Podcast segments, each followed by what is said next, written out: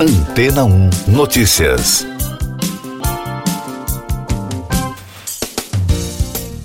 Bom dia. As mortes de três executivos envolvidos com criptomoedas em menos de um mês estão sob investigação. O russo Vyacheslav Taran, de 53 anos, estava em um helicóptero que caiu a 17 quilômetros de Mônaco no dia 25 de novembro. Ele era fundador do Libertex Group, uma plataforma que está ativa desde 1997 e também era associado do U-Hodler em Lausanne, na Suíça. As autoridades que investigam a morte de Taran não descartaram a possibilidade de uma ação criminosa. O segundo executivo, Tian Tian Kulander, de 30 anos, da empresa Amber Group, de Hong Kong, foi encontrado morto no dia 23, segundo a própria companhia. Além de presidir a empresa de criptomoedas, ele ainda fazia parte do conselho da Netic, uma organização do mundo de e-sports. Sobre a morte de Kulander, nenhum detalhe que teria provocado o óbito foi divulgado. E o terceiro empresário, Nicolai Muchegian, de 29 anos, foi encontrado em Porto Rico no dia 29 de outubro.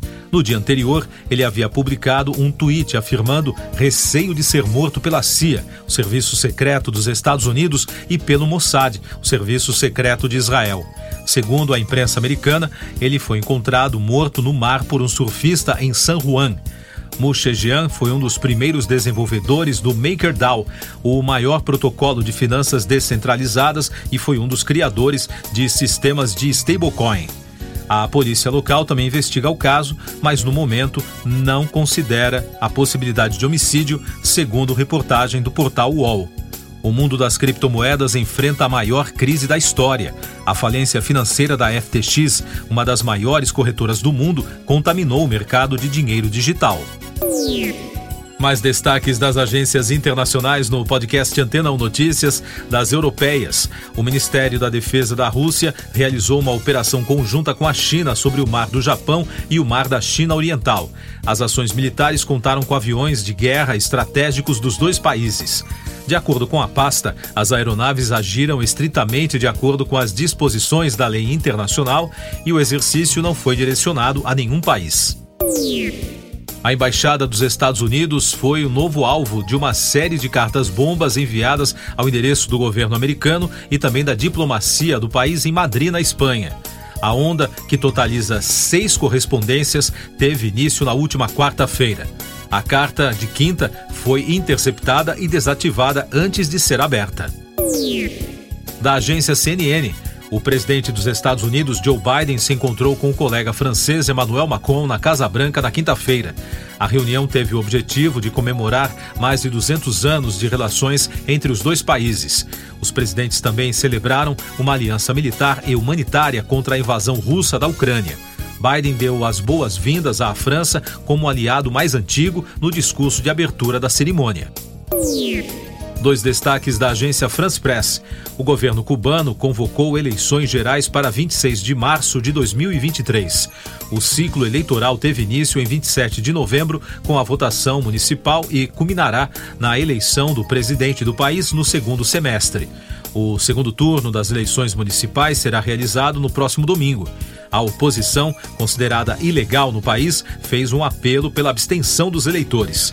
Cuba enfrenta a maior crise econômica em três décadas e a pior inflação desde a vitória da Revolução em 1959. A ONU fez um apelo para arrecadar a quantia recorde de 51 bilhões e meio de dólares em 2023 para oferecer ajuda humanitária a 230 milhões de pessoas diante dos efeitos das mudanças climáticas, do risco de fome e da guerra na Ucrânia.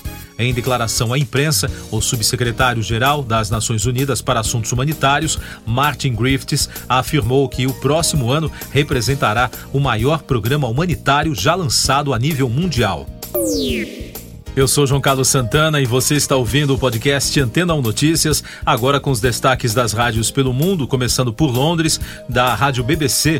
Os rappers Little Sims e Nux foram os vencedores do prêmio de melhor álbum do Mobile Awards deste ano. Foi o primeiro empate em 25 anos da história da premiação britânica. A vitória foi mais uma para o trabalho de Sims, Sometimes I Might Be Introvert, que ganhou o Mercury Prize no mês passado.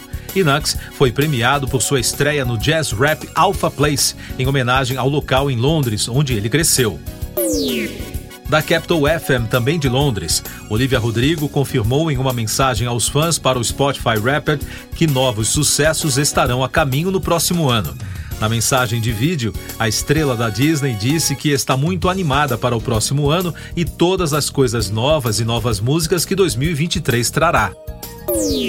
Outro destaque da emissora britânica, os fãs do grupo Fleetwood Mac compartilharam homenagens à ícone da música Christine McVie, depois que foi anunciado que ela faleceu aos 79 anos.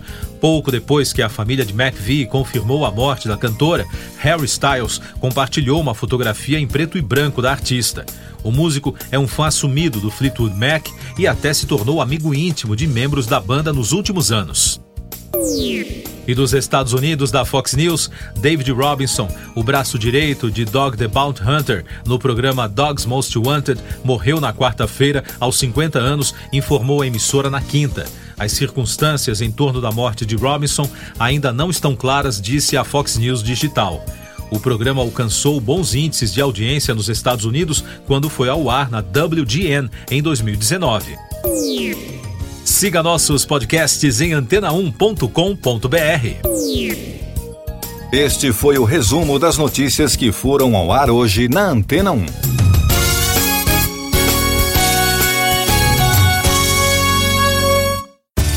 Depois de tanto conteúdo legal, que tal se hidratar com água rocha branca? O consumo regular de água durante o dia traz benefícios para a saúde, como, por exemplo, manter a pele bonita e hidratada. Rocha Branca, da fonte direto para sua casa. Depois de tanto conteúdo legal, que tal se hidratar com água rocha branca?